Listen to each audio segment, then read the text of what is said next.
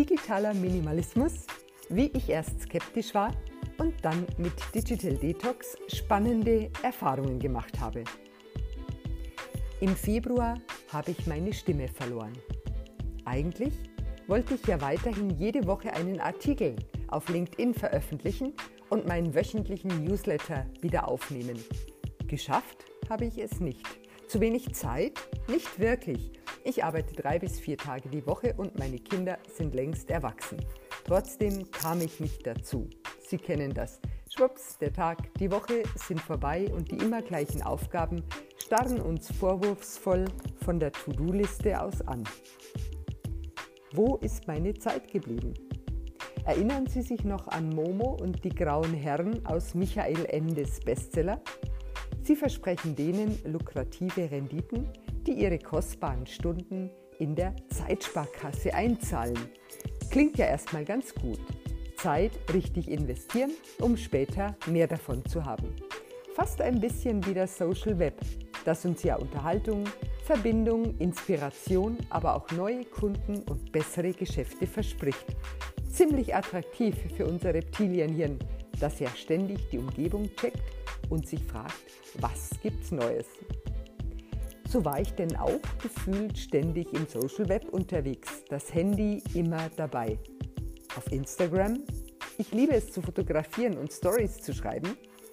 Auf Facebook und LinkedIn, in meiner Gruppe Leading Ladies Business Lounge und wegen der vielen Veranstaltungshinweise auf den zahlreichen Blogs mit ihren spannenden Artikeln rund um die Themen Business, Marketing und Produktivität. Alles gut also? Eher nein. Wenn du als Fachfrau und Fachmann ernst genommen werden möchtest, musst du sichtbar sein.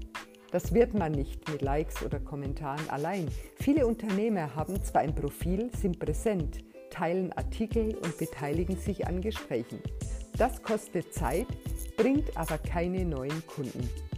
Denn der Vertrauensaufbau in die Marke beginnt erst danach mit dem Publizieren. Nur so entsteht Aufmerksamkeit, Gemeinschaft und so etwas wie eine persönliche Marke. Wenn dieses Publizieren dann auch noch eine klare Position erkennen lässt, entsteht die Grundlage von Vertrauen. Der Autor wird zum Respektieren, zum respektierten Anführer, zum Role Model. Die Voraussetzung für die Geschäftsanbahnung ist gesetzt.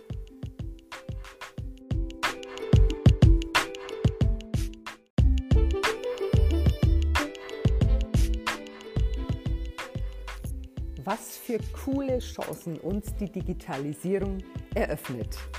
Das Social Web bietet gerade uns Einzelunternehmern fantastische Möglichkeiten, uns als Anbieter der Wahl zu positionieren und mit potenziellen Kunden ins Gespräch zu kommen.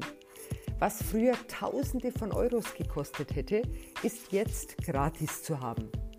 Mein allererstes Facebook-Livestream-Video zum Beispiel hatte damals schon dreistellige Betrachterzahlen und es war nur die spontane Kurzfassung eines Vortrags, den ich ein paar Minuten später halten sollte.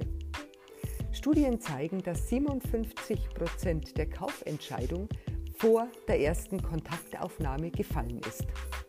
Durch ihre Inhalte die auf Website, Blog, in ihrem Newsletter und im Social Web über sie zu finden sind. Ich selber stelle fest, dass Interessentinnen, mit denen ich über eine Zusammenarbeit spreche, mir auf einigen Kanälen folgen und den Newsletter abonnieren möchten. Alles klar, also ran an die Tastatur, vorher noch überlegen, welche Themen spannend sind für einen eigenen Beitrag, dann zehn Minuten lang alle spontanen Gedanken beim Freeriding auf einem weißen Blatt Papier sammeln und auf geht's, yeah! Die Theorie sitzt also schon mal, allein die Umsetzung.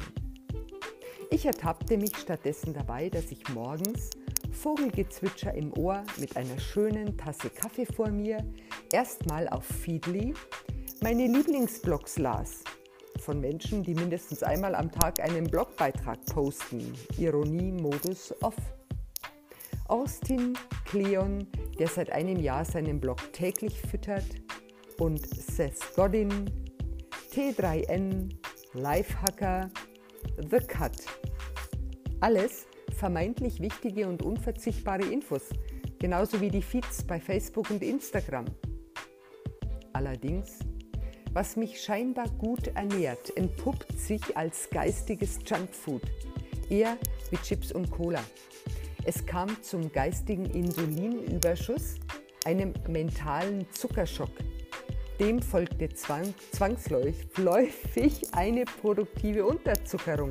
Oder anders gesagt, nachdem ich anderen beim Leben und Arbeiten zugeschaut habe, kriege ich selber nichts mehr auf die Straße, liegt meine eigene Produktivität am Boden, weiß ich gar nicht mehr, was ich noch schreiben sollte, was die Welt hören muss und was es noch nicht gibt.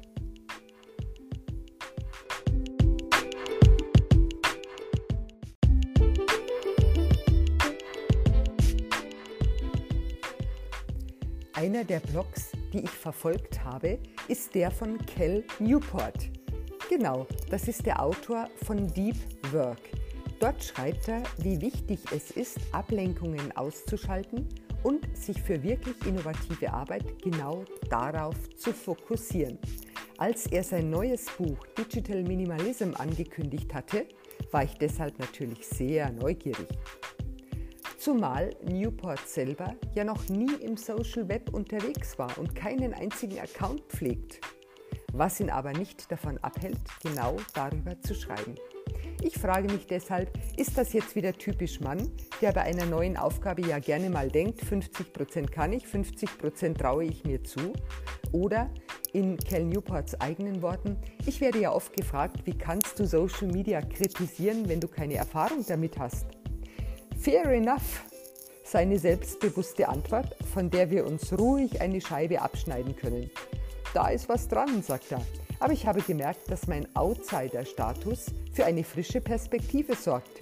Ich kann vielleicht besser unterscheiden, was nur Meinung oder doch die Wahrheit ist und auch echtes von Manipulationen. Fairerweise muss man sagen, dass er Tausende von Menschen zu ihren Nutzungsgewohnheiten befragt und 2017 durch ein groß angelegtes Experiment zum bewussteren Umgang mit dem Social Web inspiriert hat. Konnte er auch mir dabei helfen, eine meiner größten Herausforderungen im Moment zu lösen, nämlich wieder ins tägliche Produzieren zu kommen?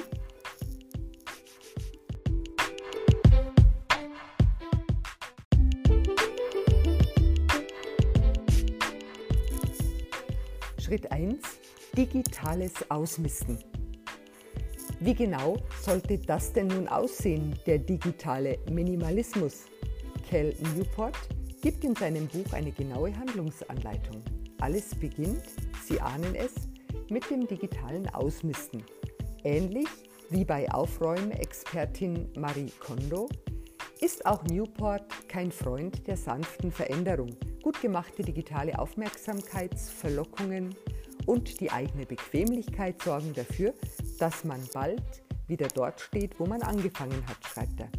Eine radikale Lösung muss also her eine 30-Tage-Challenge, das digitale Ausmisten. Der März 2019 und die Fastenzeit standen vor der Tür, das traf sich gut. Ich sollte nämlich im ersten Schritt 30 Tage lang jegliche Technik weglassen, die nicht absolut notwendig war.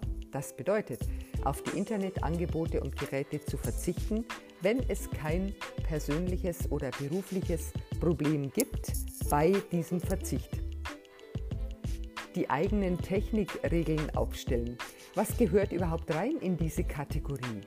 Alles, was unterhält, verbindet, informiert. Also zum Beispiel Handy, Tablets, Computer, Apps auf dem Handy, Webseiten, Messenger wie Facebook oder WhatsApp, Instagram, Twitter, LinkedIn, Xing, Facebook, YouTube, Medium, Reddit, Feedly, Blogs, Kanäle, Newsletter, Videospiele, Mediatheken und Netflix, Skype, Zoom, FaceTime, Podcasts, Kindle E-Books und Hörbücher. Ich wollte nicht auf mein Handy, den Rechner und die Arbeit mit LinkedIn verzichten. Die, die Meeting-Plattform Zoom gehört ebenfalls zu meinem geschäftlichen Alltag. Das waren so die gesetzten Basics, mit denen ich an die Aufgabe herangegangen bin. Alles andere war erstmal optional. Zunächst habe ich die meisten Apps auf meinem Handy gelöscht. Was für eine Erleichterung! Dabei waren viele Apps, die nicht mehr aktuell waren, manche, die ich nicht wirklich täglich benötigte, die aber so ein eher von Schau mich an verbreiten. Welche Apps durften bleiben? Telefon, Voxer, die MVG-App, das Wetter und alles, was ich täglich ohnehin nutze und auf das ich sicherlich nicht 30 Tage lang verzichten wollte. Dann gibt es ja diese zahlreichen Gossip- und News-Webseiten, die man immer dann aufsucht, wenn es gerade mit der Arbeit nicht so gut läuft. Sie kennen das vielleicht. Hier arbeite ich ohnehin mit Self-Control für den Mac und hatte schon eine lange Liste von Zeitfresser-Webseiten auf der Blacklist. Die musste ich nur noch aktivieren. Facebook und WhatsApp, Messenger sind wegen der optischen und inhaltlichen Kleinteiligkeit ohnehin nicht meine liebsten Kommunikationsinstrumente. Deshalb rasch eine Nachricht gepostet, dass ich bis Ende März auf diesem Kanal nicht erreichbar bin. Runter vom Handy damit! Auch die Entscheidung für den vorübergehenden Ausstieg aus dem Social Web mit Xing, Facebook, Twitter, Instagram und YouTube war schnell getroffen wenn auch mit blutendem Herzen, was Instagram und YouTube betrifft, aber dazu später mehr. Entscheidend war, dass ich für meine Arbeit derzeit weder Instagram noch YouTube strategisch nutze. Grünes Licht also für die Teilnahme dieser Plattformen am Experiment. Ganz klar auch, die morgendliche extensive Bloglektüre musste aufhören. Weg mit der Feedly-App. Auf Medium und Reddit war ich ohnehin eher selten unterwegs, das würde keinen Unterschied machen.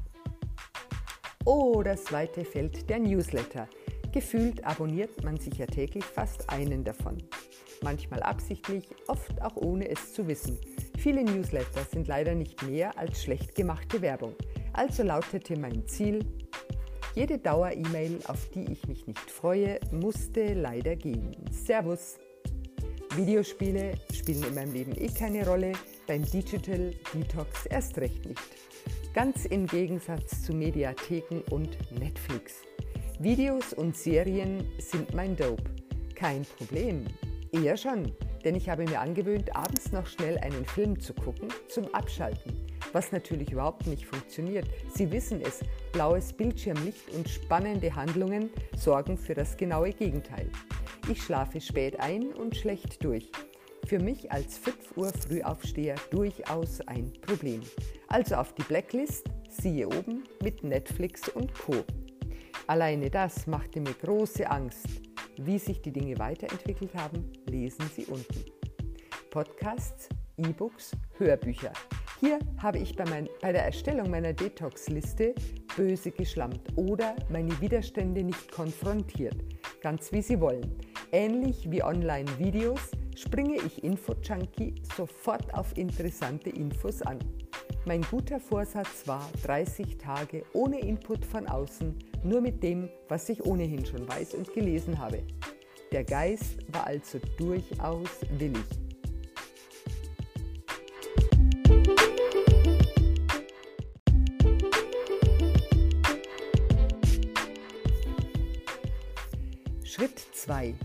30 Tage Digital Detox. Ich hatte also mein Handy vorbereitet, die Webseiten der Versuchung geblockt und per Post, per Post verkündet, dass dieser Account vom 1. bis 31. März Digitalfasten macht. Ich war glücklich, fühlte mich frei und hatte doch etwas Angst davor, was die Abwesenheit meiner digitalen Gefährten und die dadurch entstandene Lücke mit mir machen würden, würde. Zudem führe ich auf Facebook die Gruppe der Leading Ladies. Würden Sie Verständnis für mein Experiment haben? Die wichtigste Erfahrung war die unglaubliche Erleichterung, die der Verzicht auf Facebook und Instagram mit sich brachte. Was mir vorher nicht so bewusst war, wie viel Zeit ich dort mit dem Konsum von Nachrichten verbringe, die wenig Relevanz für mich hatten. Freilich, so manche Eventeinladung hat mich nicht erreicht und ich war zu Hause, als sich andere zum Netzwerken trafen. Ich vermisste auch den Austausch mit meinen Leading Ladies und zu hören, was es bei ihnen Neues gibt. Die Gruppe gibt es auf Facebook seit immerhin drei Jahren und in dieser Zeit ist mir unsere Community mit ihren fast 1300 Teilnehmerinnen sehr ans Herz gewachsen. Zudem war ich gerade in den ersten beiden Wochen immer am Überlegen, welches Foto poste ich auf Instagram. Ich war also gefühlt nicht immer hundertprozentig dort, wo ich gerade war, sondern mit meiner Aufmerksamkeit und einem Bein im Internet. Erstaunlich war dagegen, wie wenig ich gelöschte Apps, abgestellte Newsletter und Messenger-Nachrichten vermisste. Ich entdeckte außerdem, auch ohne die tägliche Stunde auf Feedly kann man leben. Es hat aber lange gedauert, bis ich die FOMO, also die Angst, etwas zu verpassen, ablegen konnte. Auf ganzer Linie versagt habe ich dagegen beim Verzicht auf Netflix und Co. Hier konnte ich meine eigenen Widerstände nicht überwinden. War es zunächst eine heftige Erkältung und dann ein verstauchter Knöchel, die mich in den Fernsehsessel zwangen, wurde es auch im weiteren Verlauf und ohne Entschuldigung nicht besser. War ich zu rigide mit dem Ziel des 100% Fernsehfastens? Schließlich habe ich ganz zauberhafte Freunde, eine Menge Bücher und wohne in meiner Lieblingsstadt mit einem reichhaltigen Angebot an Events. Ich musste mir aber während des Digitalfastens eingestehen, dass ich hier eine handfeste Abhängigkeit entwickelt hatte. Der Versuch auszusteigen hat den Konsum eher noch in neue Höhen geschraubt. Gescheitert ist auch mein fester Wille, morgens als erstes zu schreiben, wenn ich schon keine fremden Blogs und Beiträge mehr lese. Positiv ist, dass ich meinen morgendlichen Lauf durch den Nymphenburger Schlosspark wieder aufgenommen habe. Aber ums Schreiben habe ich mich sauber gedrückt. Ich vermute mal, das lag daran, dass ich durch, Abend, durch den abendlichen TV-Konsum und den damit verbundenen schlechten Schlaf einfach zu müde war, um schon kreativ zu sein. Bedenkt man, dass das genau der Grund für meinen Selbstversuch war, so war dieses Ergebnis schon enttäuschend.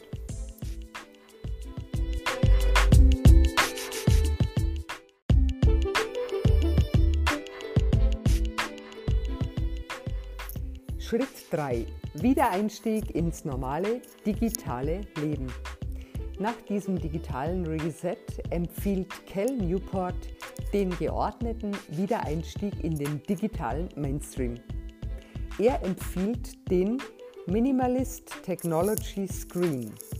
Das heißt, jede Technik, jede Methode, die man wieder aufnimmt, sollte drei Kriterien erfüllen. Erstens, sie dient meinen wichtigsten Werten. Der Nutzen alleine ist nicht genug. Zweitens, es ist die beste Technik, diesem Wert zu dienen. Oder gibt es was Besseres, online oder offline? Drittens, es ist genau festgelegt, wann und wie ich diese Methode nutzen, nutze.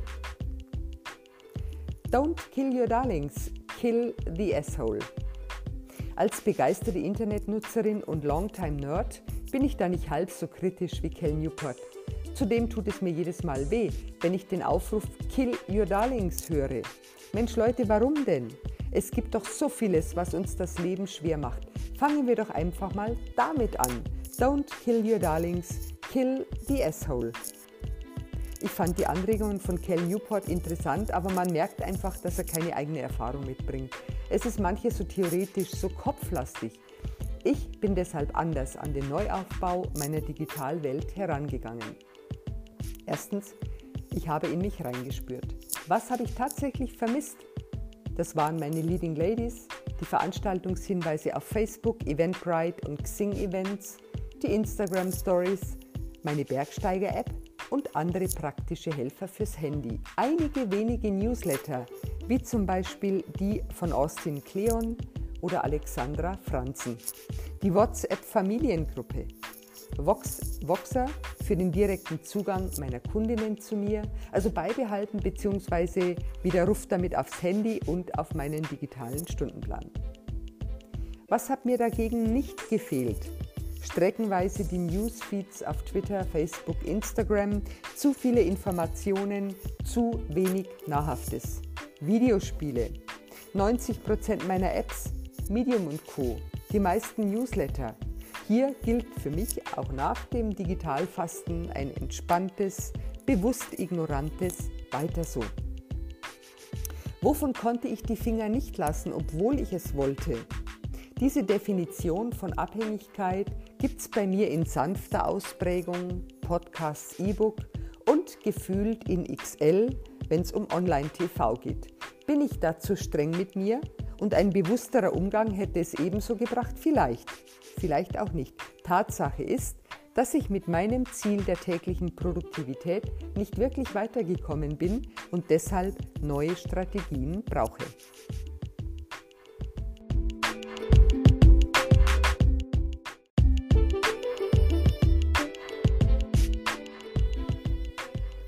Schritt 3. Wiedereinstieg ins normale digitale Leben.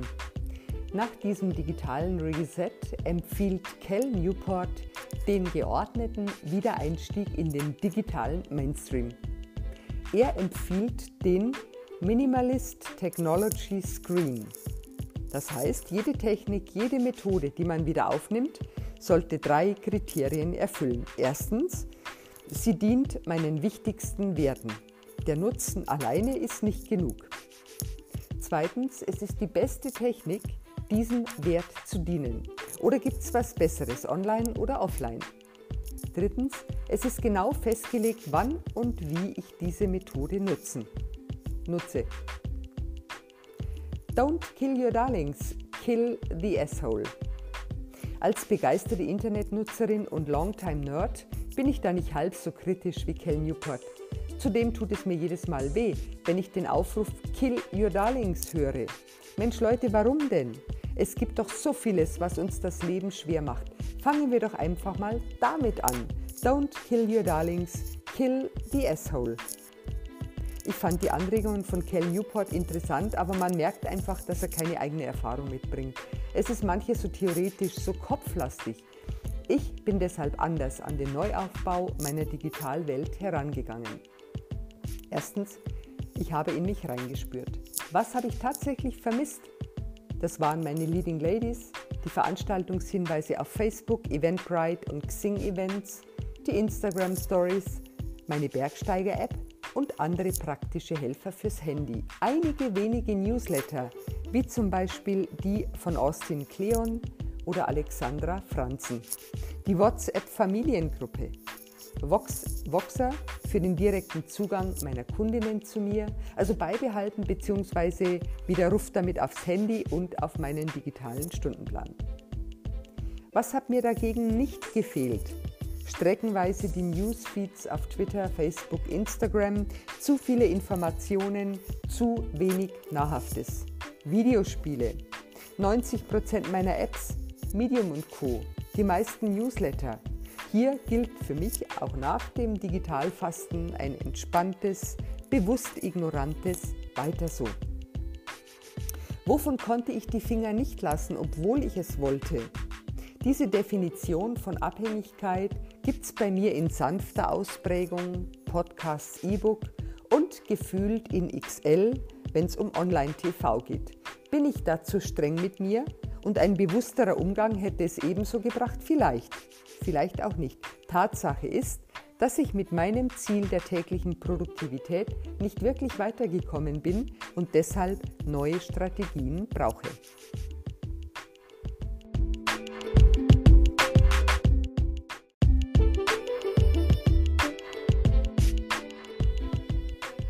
Fazit.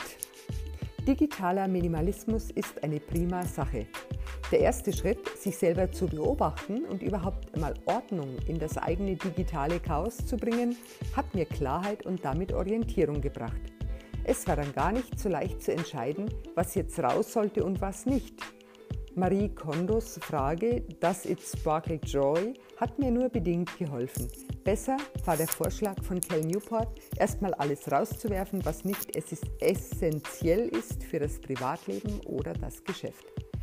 Bei der Durchführung bin ich mit vielen Aufgaben gut zurechtgekommen, ähm, allerdings nicht mit dem Verzicht auf Online-Filme, äh, auf Online-Serien. Hier brauche ich neue zusätzliche Strategien und bleibe da auch dran. Sonst ist mir nicht der Himmel auf den Kopf oder vor die Füße gefallen, nur weil ich nicht täglich auf Instagram und Co unterwegs war. In dieser Zeit konnte ich mehr für mich tun und meine Zeit sinnvoller einsetzen, zum Beispiel indem ich wirksame Strategien für LinkedIn entwickelt und getestet habe. Kurzum, die digitale Erde hat sich auch ohne mich ganz normal weiter gedreht. Gut zu wissen.